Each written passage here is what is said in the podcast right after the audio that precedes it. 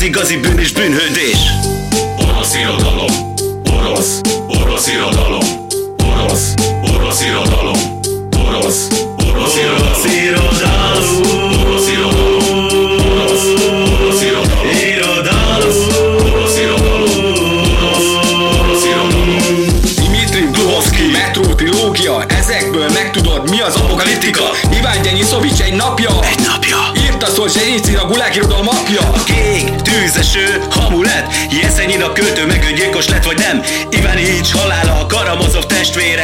orosz irodalom, a sornak sosíts vége.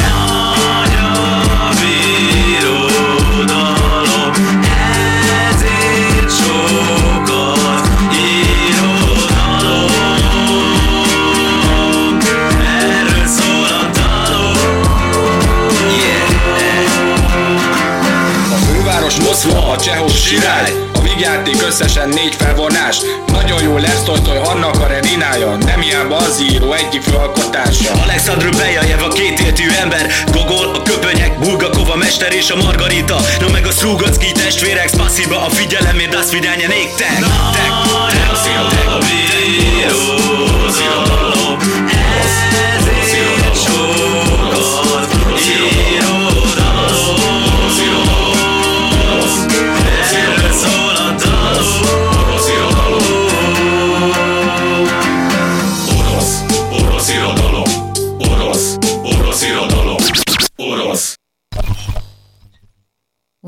reggelt kívánok mindenkinek!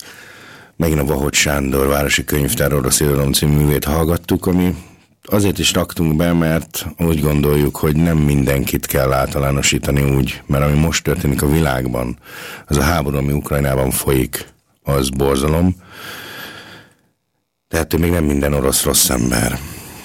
Most Ludmilla Ulickája írónőt idézek. Az egyetlen ember és hűcinkosainak őrülete irányítja az ország, zárójelben Oroszországra gondol, sorsát. Csak találgatni tudunk, mit írnak majd erről az 50 év múlva, mit írnak majd erről 50 év múlva a történelemkönyvek. Orosz írók, emberek kelnek föl, és mondják egyértelműen, hogy ezt a háborút meg kell állítani, meg kell állítani Oroszországot, és véget kell vetni a háborúnak. Sajnos a három héttel ezelőtti kérdésem, hogy vajon mi lesz Ukrajnával, az azóta háború van. Azóta borzalmas háború folyik ott, és ö, szinte lényegtelen ebből a szempontból, hogy milyen elemzést nézünk, hallgatunk, miért szólunk hozzá. Egyértelműen azt tudjuk csak mondani, mi a hungaros stúdió itt Linzből, hogy állítsák meg a háborút, és igenis adják vissza Ukrajnának a függetlenségét, és és álljon vissza eredetiben, mert a béke az, az sokkal, de sokkal fontosabb dolog, és sokkal jobb dolog. Úgyhogy állítsátok meg a háborút, és legyen béke Ukrajnában, de ettől még azért az orosz irodalom ez egy nagyon jó dolog tud lenni. Ne ennyit most erről inkább bevezzünk békésebb vizekre, úgyhogy gyorsan verára nézek, hogy mit tudunk majd itt nem is olyan sokára Linzbe kínálni, ami mondjuk esetleg a magyar nyelvű közönséget érdekelheti. Mm, köszönöm szépen a kérdéset. Én már nagyon izgatott vagyok. A Kuddel Muddellel ugyanis a hungaromédia összeállt. Vagyis a Kuddel Muddel állt velünk össze, nagyon, nagyon uh, hálás is vagyok érte. Um, az az alapötlet, hogy az itt élő kisebbségek is igenis uh, élvezhessék a kultúrát attól függetlenül esetleg, hogy tudnak-e németül, vagy nem tudnak németül, mert az anyanyelvén mindenki nagyon jó beszél. És, és szeretném igenis, az a, az a célom, hogy a, azok a gyerekek is itthon érezzék magukat, akik esetleg nem német ajkúak. Úgyhogy március 19-én kezdődik az IKIKU, az Internationale Kinderkultur, Én szép szemén egyből valamilyen nigériai néptáncról asszociáltam. Próbáltunk valamilyen rövid nevet találni, amilyen játékos is, és, és, és könnyen megjegyezhető. Úgyhogy március 19-én um, egy magyar előadás jön ide Linzbe, a Wecker műhely adja elő az Omar és a Gin című bábjátékát, ami ugyan egy ilyen 40-45 perces bábjáték csak, viszont um, az egész előadás egy 70 vagy 90 percig tartó folyamat lesz, ugyanis a Wecker műhely egy résztvevői színház, um, színházi műhely, akik, akik um, úgy dolgoznak, hogy előadnak egy előadást, és utána a közönséggel együtt gondolkodnak a, az előadásban felmerült kérdésekről. És Tehát ez lesz az a hely, bocsánat, kérek, ahol minden kérdés jó, de nincs rossz kérdés. És válasz sincs, se jó, se rossz, mert vélemények vannak. És ennek a résztvevői színháznak az egyik legfontosabb eleme az, hogy, hogy elmondhatjuk a véleményünket, és meg meghallgatjuk a másik véleményét. És és egy nagyon érdekes forma, én nagyon szeretem. Én itt Ausztriában még nem nagyon elterjedt, úgyhogy bízom benne, hogy lassan ide is bevezetődik. Viszont a 7-től 11 éves gyerekek vannak megszólítva most a Wecker műhely által, és a szüleik, de igazából bárki szerintem, mert báb előadás és a báb báb előadást magát kisebb gyerekek is megnézhetik, ha arról van szó, de nagyobbak is, vagy mindenki, aki magában érez egy kis gyereket, jöjjön el és nézze meg. Um, és igazából a téma, amiről ez az Omar és a Jean szól, ez az, hogy minden kérdésre őszintén ad választ a kisfiú, és hogy ez, ez jó-e, vagy se. Hogy minden kérdésre őszintén válaszolunk, tehát hogy az őszintesség kérdésével foglalkozik. Hát én őszintén kíváncsi leszek a darabra, de akkor azért most tárgyasítsunk, hogy hol lesz, mikor lesz. Igen, mondom is rögtön, mert a címet nem bírom az Istennek sem megjegyezni. Igazából befogadott minket a, a, a San Antonius um, plébánia a nagy termébe. Ez az a hely, ahol a táncházak is szoktak lenni, tehát a Linci, Linci és Linz környéki magyarok figyelem, ez az a hely, ami az egyes, kettes, tehát mindegy, a villamosok mentén Igen. megy le a Habbánhoftól, nincsen messze nagyon, Igen, és ahol a, voltak táncházak. És... A pontos cím az a Salzburg, Salzburger Straße 24, és egy szombati napról van szó, március 19, 15 órától. Jegyeket a Kudel oldalán lehet foglalni, és szeretnénk is, hogyha foglalnátok, hogy tudjuk, hogy hány emberre számíthatunk egyáltalán. Úgyhogy keressetek rá a weboldalukon, Kuddel, Muddel, Omar és a Jean, Ikiku, ezek a, ezek a kereső szavak, amiket, amik titeket előbbre visznek. És én nagyon izgatott vagyok már, és nagyon várom, és nagy szeretettel várom azokat a kíváncsi embereket, akik velünk együtt szeretnének, vagy egymással szeretnénk gondolkodni arról, hogy az őszintesség az fontos-e, jó-e, kell-e. És akkor gyorsan nézzünk még egy picit messzebbre, mert azért konferáljuk már föl, mert ugye itt vannak az IKIKU programján belül, vannak még más ígéretes dolgok. Vannak bizony. Á, március 19 ugye a Wecker műhely Omar és a Jane, a magyar nyelvű előadás április 24 egy lengyel gyerekkoncert a horvát centrumba. Az is egy nagyon izgalmas dolognak ígérkezik, aki egy kis lengyel zenét szeretne hallgatni, egy gitár és ének duó jön, és előtte meg, úgy hívják őket, hogy Lubie Pirogi, és előtte a Lengyel Egyesület, a, a felső Lengyel Egyesület felajánlotta, hogy pirogikat kínál ebédre, úgyhogy bele is lehet kóstolni a pirogiba, nem csak meghallgatni azt. Ez egy vasárnapi nap lesz, 24-én áprilisban, délután kettőtől.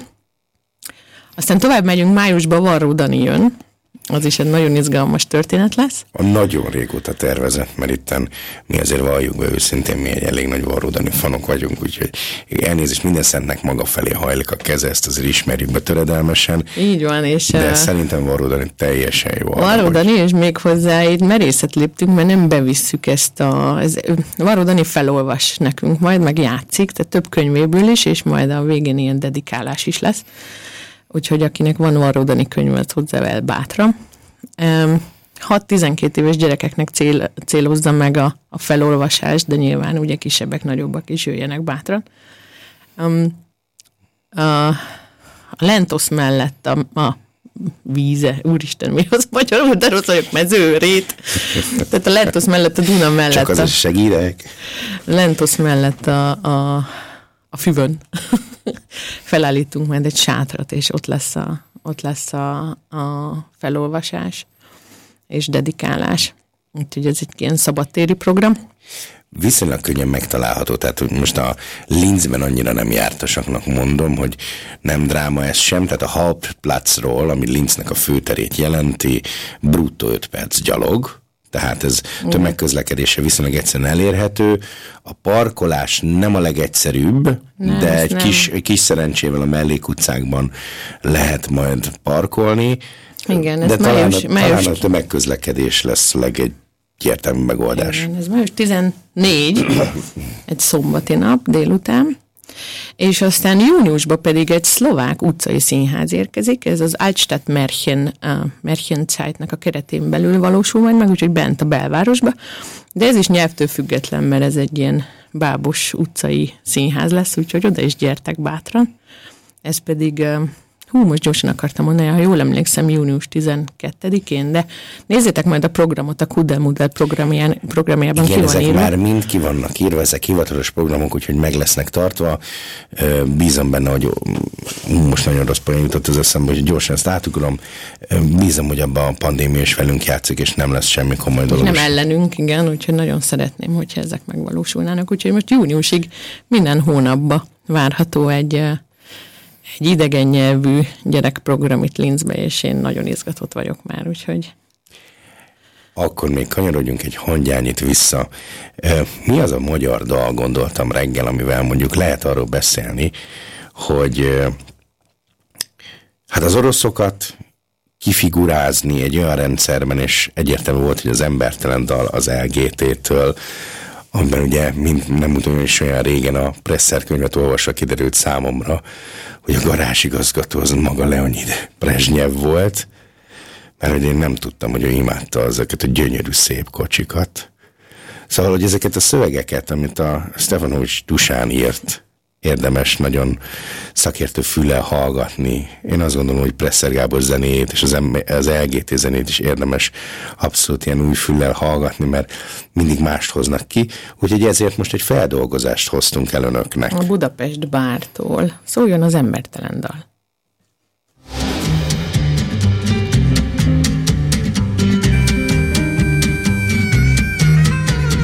Volt egy falton falékház És volt egy huszonéves láz. És besoroltunk az üres házba Szeressük egymást minden délután. És szeretőt hitet inget cseréltünk a törvénytelen éjszakák után. De jött egy szubony színű gép És jött sok féktelen kerék. Én fogcsikorogva forogtam köztük és vonatkoztam nem esek, nem esek szét. És megcsiszoltak és dörzsöt lettem És imára kopva nem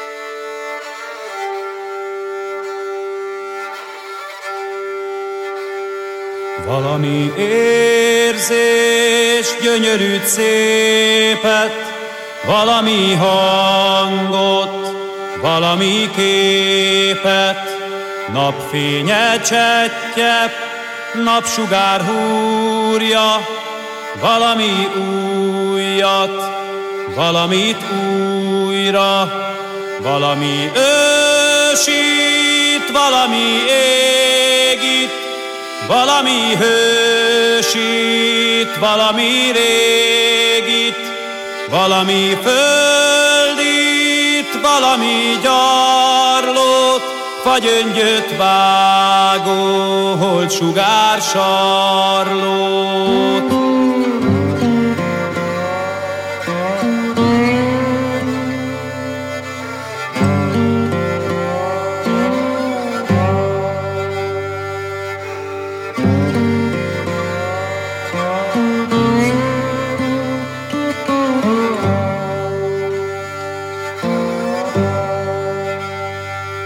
A csengését, majd a szent csendet káoszban fogant. Újjászült rendet, játékot, harcot, s a végén békét, tó mélyén alvó tündérek képét, lelkek sebét. az Isten felé pár lépés, átlépni közben árkot göröngyöt, és az embernek szórni a gőt.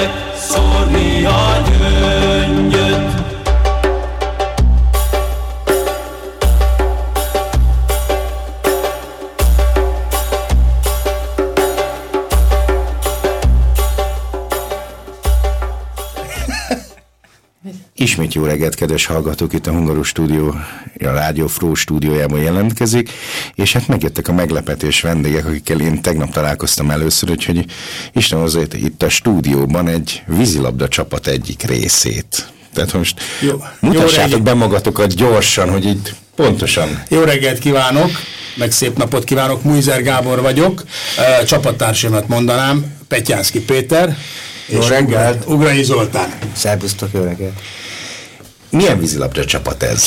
E, hát, hogy klasszikus legyek, egy AH Abteilung, tehát egy Alte Herren AH Abteilung, úgyhogy eh, 60 pluszba indulunk, ez a mi korosztályunk. E, Egész életünket a vízilabda töltötte ki, és ez már egy ilyen levitézlő kornak a vége, de nagyon komoly szándékaink vannak eljutni különböző dolgokra, mint például az év végén rendezendő római Európa-bajnokságra. A 60 pluszos A nummer. 60 pluszos, a, van az különböző 5 éves korosztályonkénti váltásban, E, mi a 60 pluszba indulunk, abba az évben, amikor betöltöd az adott időt, abba e, már indulhatsz. Tehát e, én 65 leszek addigra, de ez csak a 60, mert csak felfelé játszhat, illetve lefelé játszhatsz, felfelé nem. Nyilván.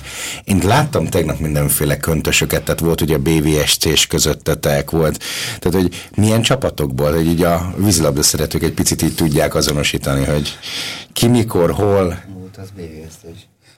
Igen, hát a, a, tehát az alma máterünk az a BVSC, mindenki ott kezdett, a Péter az majdnem végig ott játszott, e, annyi kiugrással, hogy elmentünk külföldre egy kicsit játszani, ő Németországban, Rotterdamba játszott, én pedig Saarbrücken mellett a, egy másik csapatba, úgyhogy ennyi múltunk van, de a, a mai napig is a BVSC a ragaszkodási helyünk, viszont csapatban momentán az OSC Senior Masters. Köszönöm szépen, igen, az OSC-t sikerült kihagynom Ez minek rövidítése? Orvosegyetemi Sportklub volt annó. Uh-huh. És megmaradt a rövidítés. A rövidítés megmaradt, eh, első osztály, második, harmadik EB eh, résztvevő, tehát eh, azért mondom, hogy egy, egy patinás csapatnak a leányvállalata. Az a meccs, amit én tegnap láttam, részem, hogy én is húztam a medencében hátul, a gyerekekre figyelve, ez a Linci vízilabda klub ellen játszottatok, akik gyakorlatilag fiatalok. Ez Szemtelenül fiatalok. Szemtelenül fiatalok. ez nekik edzőmeccs, vagy nektek edzőmeccs? Szóval ezt hogy kell így, így elhelyezni, hogy ez, ez Mindkettőnknek azt merem mondani, hogy tehát e, mi azért a rutinunkkal, meg a, a, a Évek. Az, igen, az évek meg a rutin, tehát mi a rutinunkkal, meg a, a vízilabdában eltöltött, első osztályban eltöltött e, évekkel azért agyban jobbak vagyunk, ők viszont szemtelenül gyorsak uh-huh. és fiatalok. Tehát itt megpróbálja a kettő kiegyenlíteni egymást, de egész sikert. Az első nap azért hozzá kell tenni, hogy az első nap szerintem kikaptunk. az Egy első kicsit- nap ugyan, tehát hogy volt az első nap? Ugyan, ugyanúgy vele, ellenük játszottunk. A második nap egy kicsit átszerveztük a, a csapatot, egy kicsit többet beszéltünk, hogy hogy meg mit kéne csinálni, és a második nap, amit te is láttál, azt, azt sikerrel abszolváltuk. Nagyon szép gólokat lőttetek, tehát ilyen, a pálya szűkebb volt, mint normál esetben? Tehát most itt szűkebbre volt véve a, A, az OB1-es pályánál szűkebb, tehát kisebb, rövidebb. Rövidebb. rövidebb. De a, a, a, tehát a, az Európa-bajnokságon, vagy a világbajnokságon körülbelül ilyen hosszú, ennél valamivel hosszabb, de nem sokkal hosszabb pályák vannak. Jó. Hát akkor nagyon szurkolunk annak, hogy ott Rómáig el tudja. Ez rajtatok múlik elsősorban, hogy Rómáig el tudtok érni? Hát ö, ö, ö, rajtunk is, de elsősorban a, a mindenkori helyzetem múlik, hiszen az idén lett volna Fukuoka, Japán. A japán ö, megrendezésre kerülő világbajnokságot átvette ö, Magyarország. Budapest. Budapest. Így Így van. van. Ö, az, a római út az még úgy van, hogy minden megvan, de a pandémia természetesen minden tönkretett egy időre. Mi utoljára 2017-ben voltunk a világbajnokságon, akkor egy bronzéremmel abszolváltuk Hmm, ezt. gratulálok. Ö, Köszönjük szépen. És ugye készültünk a következő évekre, de a következő évek azok nem jöttek össze a már említett problémák mög- véget. Most nagyon merem remélni, hogy a a tőlünk keletre húzódó problémák nem blokkolják a római kiutat. így van. így van és, és ki tudunk menni, és rendeződik minden normális körülmények között. A 60 pluszos vízilabdázó az mennyit edz egy héten? Tehát ezt hogy kell elképzelni? Hát egyet mindenképpen, de most már kettőt, úgy néz ki, hogy minden második héten van egy új úszodánk, mi mind a ketten Pest környékiek vagyunk, mert a Péter ő erdőkertesről jár be a BVSC irányába, az az M3-ason van, mi, én pedig Valkóról, az a M3-as másik oldala, és Gödöllön van egy, egy, egy gyönyörű úszoda, amit most adtak át a nyár folyamán, egy hatalmas makovec tervezésű úszoda, hmm. és ott van egy második lehetőségünk arra, hogy a, a Kisgergely egyetemi csapata ellen ilyen felkészülési mérkőzést játszunk. Tehát a Kisgergely háromszoros olimpiai bajnokról beszélek ebbe. Igen, igen, őt, őt, őt még én is tudtam azonnal hova rakni, mert én, én tipikusan az a magyar ember vagyok, aki nagyon szeretem a vízilabdát, de mondjuk játszani soha nem játszottam.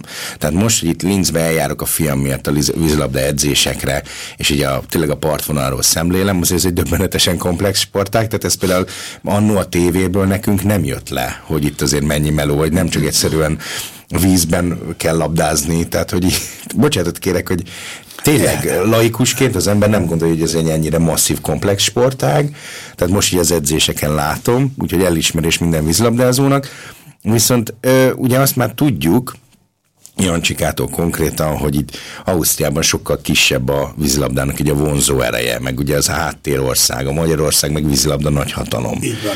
Tehát nálunk az a number van, a vízilabda, mert fociba ugye elég, bár az investíciók igen nagyok, de a, a, az eredmények azok nem ö, mutatják, hogy hol Nem tartanak. haladnak párhuzamosan a befektetett így van, de a, vízilabdában viszont tényleg az nálunk a nemzeti sport, merem azt Nem állítani. populár sport Ausztriában. Így van, így van, így van.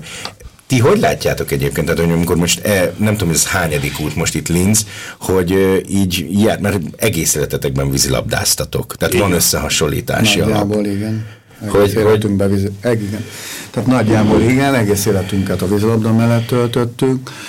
Hol játékosként, én speciál edzőként is, 30 éves edzői múltam van, és hát ugye Magyarországon a vízilabda egy olyan populár sport, amiben, ahogy a Gábor is mondta, hogy az elég sok pénzt tudnak beletenni, nagyon sok tehetséges játékos van, nyilván, hogy itt Ausztriában más a helyzet, tehát itt Hát itt a, itt a téli sportok a téli elsősorban, a nemzeti sport. elsősorban, igen. Úgyhogy hát készülünk együtt ezzel a 60 pluszos csapatunkkal, remélem, hogy össze fog tudni jönni.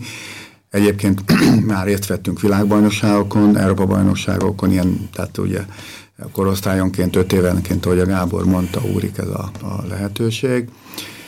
Én speciál Európa-bajnok vagyok, tehát ilyen szenyorapa világbajnok, meg Ausztráliában volt egyszer egy olimpia is, az, ezeknek a korosztályoknak azt is megnyertük, úgyhogy ö, elég szép sikereink voltak, aztán egy kicsit felbomlott ez a történet, most főleg a, a, ugye a Covid miatt, most újra belelendültünk, reméljük az idén meg tudják rendezni ezt, Rómában lesz ez a verseny, azt most éppen erre készülünk.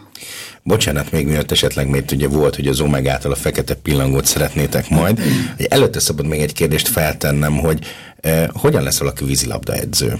Tehát, hogy annak milyen módja van, azt tanulod-e iskolában, van-e extra képzés hozzá? Ez úgy működik, ugye, hogy én általában Magyarországon úgy működik, hogy azok a játékosok, akiknek, akik szeretnének vízilabda edzőként tovább dolgozni, az még játékos korukban elkezdenek gyerekekkel foglalkozni, uh-huh. tehát fiatal gyerekekkel. Aztán a, a vezetés, úgymond a klub vezetés eldönti, hogy van-e érzékük hozzá, vagy nincs, vagy van-e kedvük ezt csinálni, stb. És amikor szépen kiöregszenek, abba hagyják, akkor elküldik őket iskolába, vagy maguktól elmennek a, a főiskolára, elvégzik az edzői tanfolyamot, és akkor ö, ezek után ugye dolgoznak tovább. Tehát, hogy akkor ezt a testnevelési egyetemen lehet tanulni. Tehát, hogy ez így. Hát akkor egy főiskolai végzettséget ad, ö, idézőjelben van ugye három lehetőség, egy fél éves tanfolyam, ami egy OKS tanfolyam, azok is lehetnek, talpaló. igen, úgy is lehet nevezni, azok közül is kinőnek egyébként edzők, akkor van egy két éves, ami középfokú végzettséget ad, főiskolai végzettséget, meg van a szakedzői, ugye, ami egy kicsit már komolyabb, ami négy évig tart, ez meg egy komoly főiskolai végzettséget ad. Köszönöm szépen, ez nagyon érdekes, mert kicsit úgy vagyok vele, hogy nagyon sokat nézünk vízilabdát, és nagyon sokan szakértjük ezt a kérdést, úgyhogy közben nagyon sok mindent nem tudunk róla. Tehát én tényleg rengeteg vízilabda mérkőzést láttam, nagyon szerettem nézni. De Valahogy hát most van egy kötődésed hozzá. most igen lett egy kötődés, így, és így mindjárt egy kicsit más szemszögből is látom. Köszönöm szépen, majd folytatjuk a beszélgetést, de most zenéjünk egy kicsit.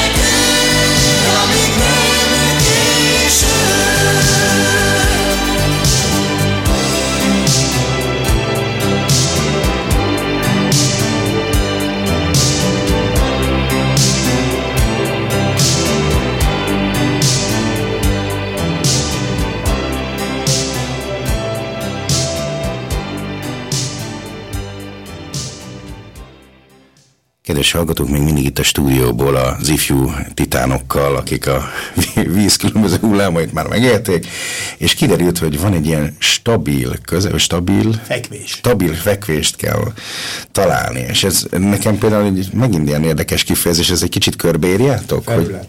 Stabil felület. Stabil felület, látod? Pontatlanul idézek. Ezt a stabil felületet, ezt hogy érted a vízben? Hát olyan mozdulatok vannak ugye a vízlabdában, amit tanítunk a gyerekeknek, ahol meg kell, hogy találják a különböző kéz vagy láb ö, ö, munkálatok a sor, során, hogy egyszer csak elkezdik érezni, hogy ki tudnak emelkedni, nem süllyednek el, és akkor, tehát ez megvan a vízbe, csak hát ez egy nagyon hosszú folyamat, míg erre rájönnek a gyerekek, és hát ez az edzők feladata elsősorban, hogy ezt a gyerekekkel megtanítsák. Képzeld el, hogy, hogy nem vagy delfin, és kötésig kiemelkedsz a vízből. Ez az, amit egyébként soha nem bírtam. Tehát ugye már ez egy, egyébként elhangzott kis gerélyel kapcsolatban, tehát voltak bizonyos jelenetek, amikor azt látta az ember, hogy a fürdőnadrágja ki, és így, Igen, és a így, így. hogy ezt most hogy a francba csinálja. Igen. Hát olyan lábtempója van, olyan lábmunkája van, hogy alulról egyszerűen felemelkedik, és ez azért jó egyébként egy, egy, gyengébb passznál, hogy ez ugyanúgy, mint a Kásás Tomiának, én levette mindig a labdákat, a keresztbe gyengén átívelt labdák. Nem olyan lábtempója volt, hogy egyszerűen kijött, mint a, ez a rakéta a vízből. Uh-huh. Tehát ugye az elsősorban a lábtempót jelenti. Bocsánat, mert a neveteket nem tudjuk, tehát a csapatnak mi a neve? OSC Senior Masters Budapest. OSC Senior Masters Budapest, már hogy nem voltatok nevesítő, és egy picit most bajba is voltam a felkonfal, hogy akkor most most hogyan mondjam, hogy ti kik vagytok. Tehát Mit csináltok OSC egyébként Seniors. most Linzben? Hogy kerültök ide? Most nyilván a Varga János Jancsika által, ugye, de hogy... a Varga János nekünk csapattársunk uh-huh. volt. Ugye az utolsó kapcsolódási pont az 2017 Budapest Senior Masters EB a világbajnokság után és akkor a Jancsikának egy, egy nagyon kellemetlen szituáció volt, mert éppen a, az amerikaiakkal játszottunk őket, megvertük három gollal, majd hívom másnap reggel a Jancsit, hogy akkor jönnek a németek, akkor mikor találkozunk, és mondja, hogy itt vagyok az Uzsoki utcai kórházban, mert szilánkasra tört a kezem. Ej, Úgyhogy akkor Jancsikát elvesztettük, több műtéten esett át a, a Jancsi, majd ő itt ö, Linzbe elkezdett edzősködni, és ugye a, kontaktus az megmaradt, meg már az már régről volt, és akkor mindig szerveztünk volna, meg szerveztünk is ide utakat, de az utolsó az három évvel ezelőtt volt, akkor kijöttünk egy ilyen edzőmeccs jellegébe, hogy ő nekik is jó, annak a csapatnak egy ilyen öregebb gár, garnitúrával megbirkózni, akik, akik ma észben még ott vannak, már fizikálisan ugye nem annyiak, de az pontosan oda vagyunk leszedálva, ahol ők már vannak. Uh-huh. És akkor ez egy jó ilyen háborús helyzet nekünk a vízbe. Majd utána eltelt az a két év, amit pandémiának hívunk, amikor hiába már, már Pandorfig eljutottunk, majd onnan nem engedtek tovább, avval az évvel, azzal a szöveggel, hogy az uszoda már bezárt, mert nem engedik be, csak 3G-vel. Tehát, meg tehát két- volt ilyen, hogy elindultatok ö, mondjuk ide, Igen. és Pándorfnál azt mondták, hogy Nem, a, akkor már hallottuk azt, hogy Pandorf azért ö, oda, tehát még Ausztria fogad, a hétfőtől, az karácsony előtti időszak volt, hogy a hétfőtől már zárnak a, a ja, igen, volt a országok. hullám fönt, és akkor megint be- Így van, benyomták. így van, de az uszoda már nem engedett. az uszoda. Az tehát a- a- annak meg nem sok értelme volt, hogy a csapat kijött volna ide, aztán Pandorfi bevásárlóhelyen ott megfordul, azt megy mindenki haza. Tehát volt már ilyen. Mm. Egy kicsit én nagyon finoman az érzésem van, mint ilyen öreg maffiázókkal beszélnek, mert hogy Jó, mindenki ismer mindenkit, tehát mindenki tudja, hogy ki hova tartozik, ki volt BVSC és Ferencváros, mit, de OSC, tehát hogy Ez így, egy kis család, vagy nagy család, mondhatom így is, a vízilabda család, ugye, és uh, például a Jancsika ellen én nagyon sokszor nem ellenfelem volt még aktív koromban. Mert ő a Fradiban Ő a játszott. Fradiban játszott, én a BVSC-ben, sikerei voltak nekik is, nekünk is, aztán ugye sokáig nem, jár, nem találkoztunk, mert az út másfele vezetett, aztán azért csak megint összefutottunk, már mint idősebb játékosok. Egyébként nagyságrendileg ezt hogy kell elképzelni? Most direkt nem e, néztem rá a statisztikákra, hogy hány vízlabdázó van Magyarországon? Tehát, hogyha most erről beszélünk, erről a közegről, aki mondjuk játszott x évet, nagyságrendileg hány emberről beszélünk? Mekkora a vízilabda család? Mondom neked, hogy a klub számba 500-nál több klub van Magyarországon. wow.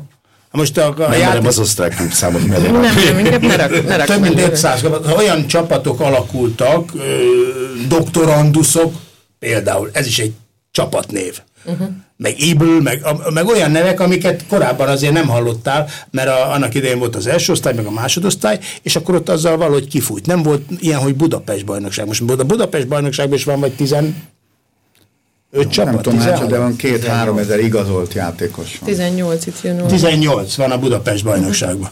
Az félelmetes. Az félelmetes. És meg Ausztriában, Linzben alig hallod, hallottak arról. Azt se tudják, hogy mi az, hogy vízilabda. Amikor mi, érdekes, mert hogy- ugye három gyerekes család vagyunk, mi is, és hát a gyerekeinknek a sport, ez fontos szerintem nagyon, hogy kimozogják magukat, és ugye a Samu a középső volt focizni.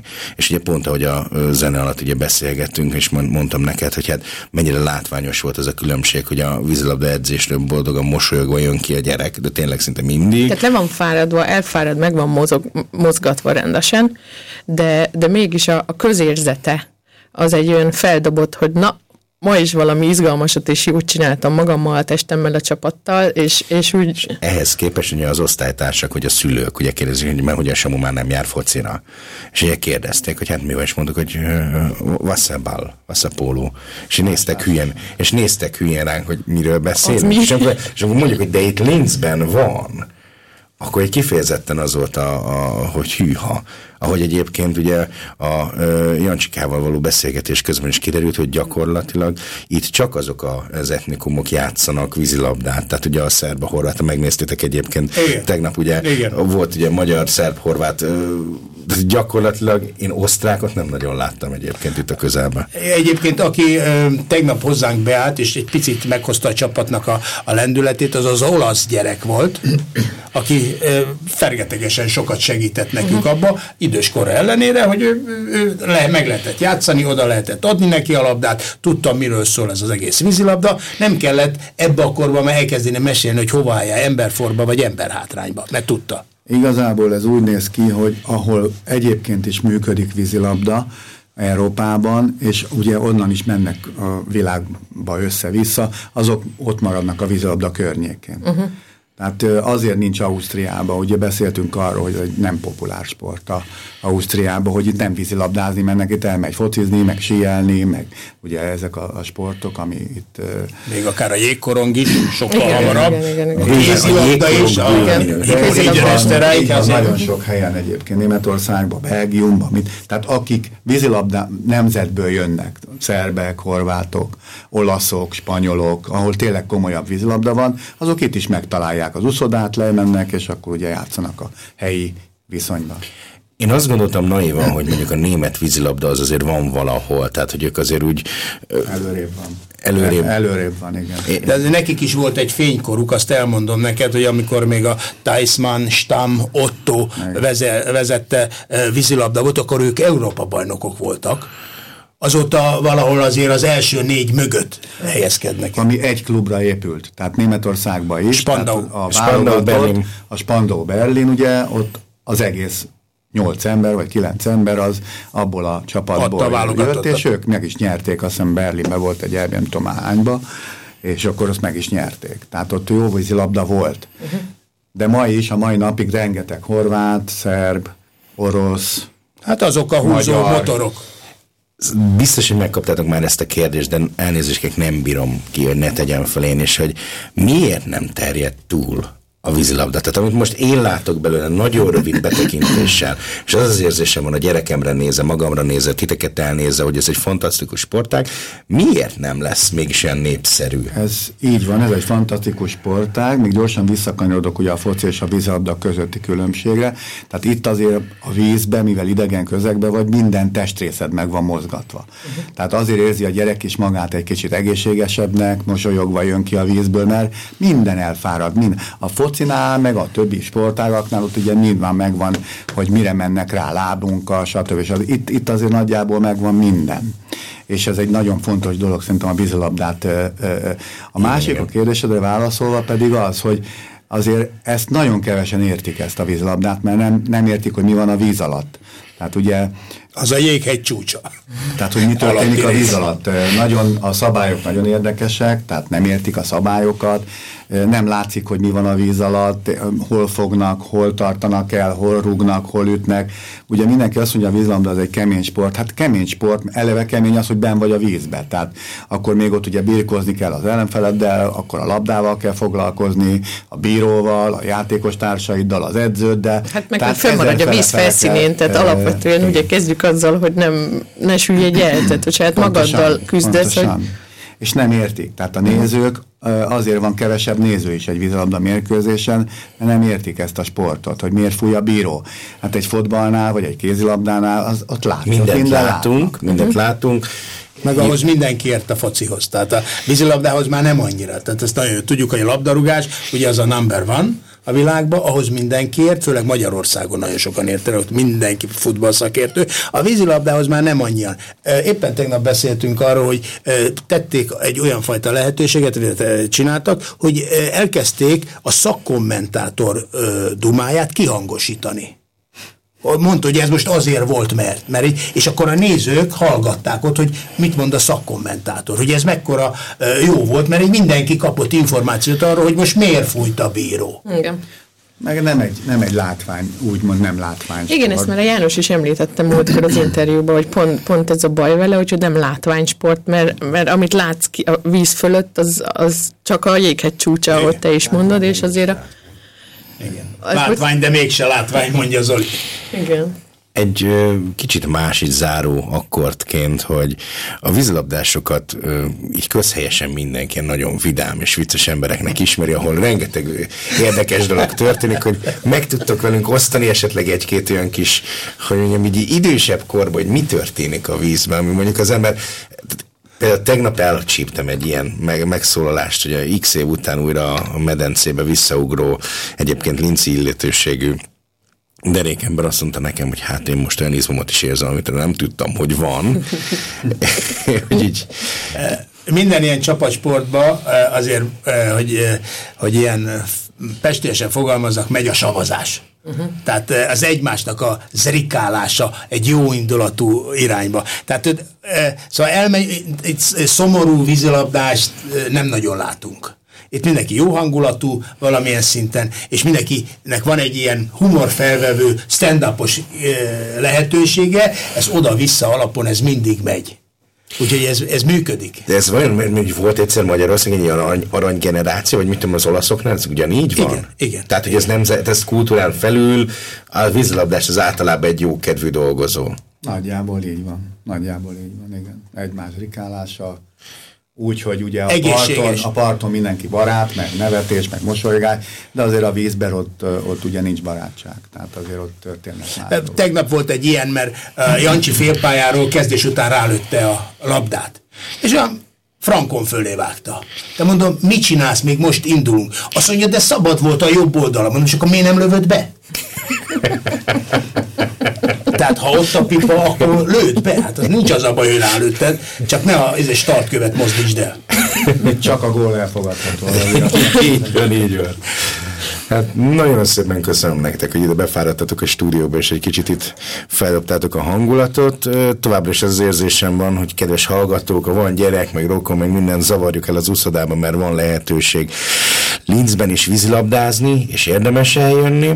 Úgyhogy akkor most záró akkordként most Demier Rózsinál lyukadtunk? Nem, nem, Charlie-nál, jég Charlie, dupla viszkivel. Én kérek elnézést. Ja, igen, mert hogy tegnap este itt is értetek. a- Tegnap estére való tekintettel emlékezvén, nem Sok volt a tudom. málna tegnap.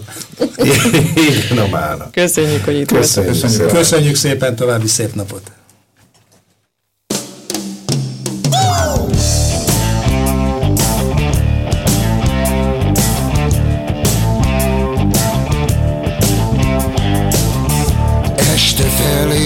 Már szűk az óvám Mint a sötét úgy támad rám. Valami erő csak nem ide bárhová. Napok óta rossz zene szólt Összetörtem a rádiót. Blues a kedvem, de senki se hangolt rá se hívlak, a darabokra hullok szét. Régóta megvan a gyógyszer, ha valami ég. Jég dupla viszkivel, két dózis egy helyen. Ennyi a társaság miatt, egy, hogy jó napom legyen. Egy a rossz időkre kell. Egy, hogy jól aludjak el. Már az ágyon is kemény. Hideg, mint a jég a viszkiben. A sűrű füsthez lárma is jár A zongoránál egy hajnali sztár Bal kezénél összegyűlik pár pohár. Egy szőke beáll a pult mögé. Nevet rám, mintha sejtené Hazaviszem, ha túl leszek rajtad már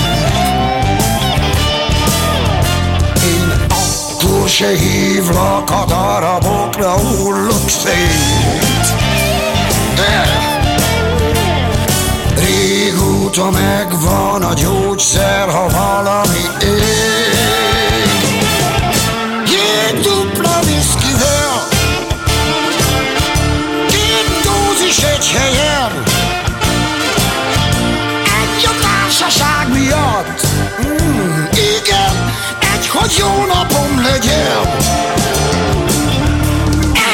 rossz időkre kell.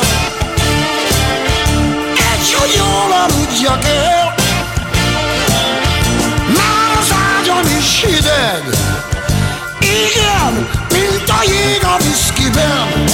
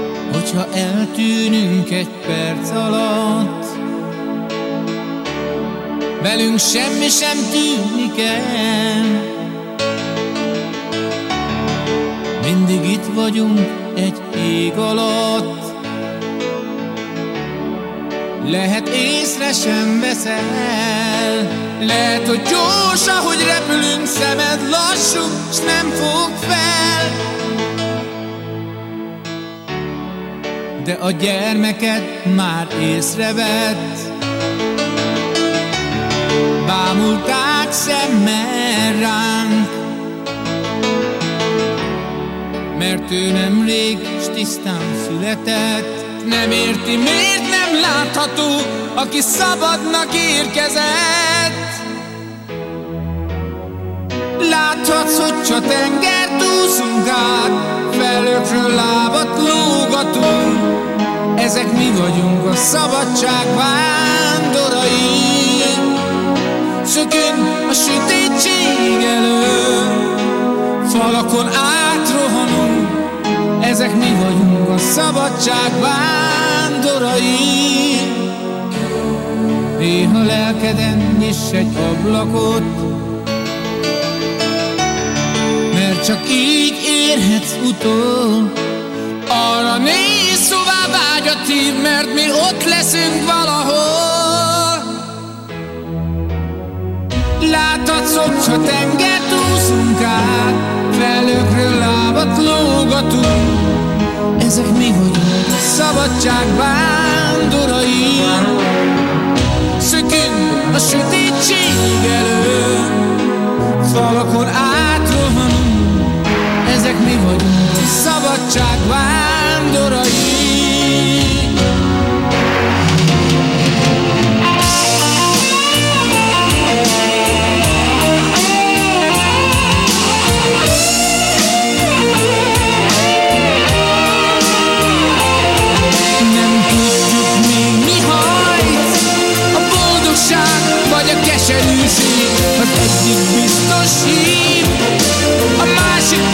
biztos, hogy eltaszít rég Ezért menni kell. Addig míg így Azt sem tudjuk még Hogy meddig tart ez az utazás. Meddig száll velünk a cél felé ez a vitorlás. Addig is menni kell. Azt hiszem hosszú az út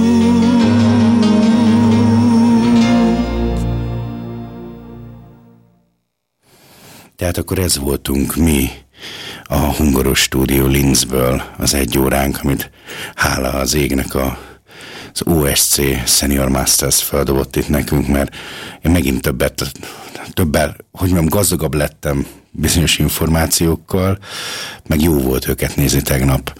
Úgyhogy maradjunk ezen a pozitív hullámon rajta, gyönyörű idő van, menjünk kirándulni, mozogjunk, legyünk jók, és, és kicsit gondolkozunk azon is, hogy mi mind tudunk tenni azért, hogy megállítsuk a háborút, mert egy kicsit mi rajtunk is múlik, mert állítsuk meg a háborút, és tegyünk ellene, és legyünk egészségesek, érezzük magunkat jól, mert azt hiszem, hogy kifejezetten fontos volt ez nekem ma. Mert a boldog ember nem akar a másiknak rosszat, azt hiszem. A boldog ember a másiknak is a boldogságot kívánja, úgyhogy próbáljunk meg ez ügybe tenni, hogy mi magunk jól legyünk, és ha mi magunk jól vagyunk, akkor, akkor a környezetünknek is jó lesz.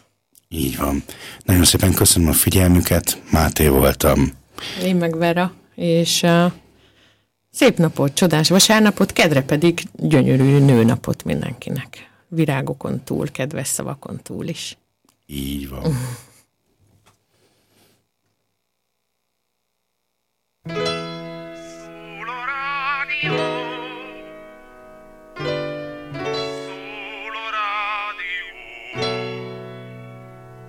Még broadcastingnak hívták, s nagyon sok pénzbe került Mikor az első speaker izgatottan a mikrofonhoz ült Érces hangja felszárnyolt és messzire repült És egy hallgatóban megszólalt A próba sikerült. S a gyáli úton állt egy csukott bútorszállító. És ott volt 23-ban az első stúdió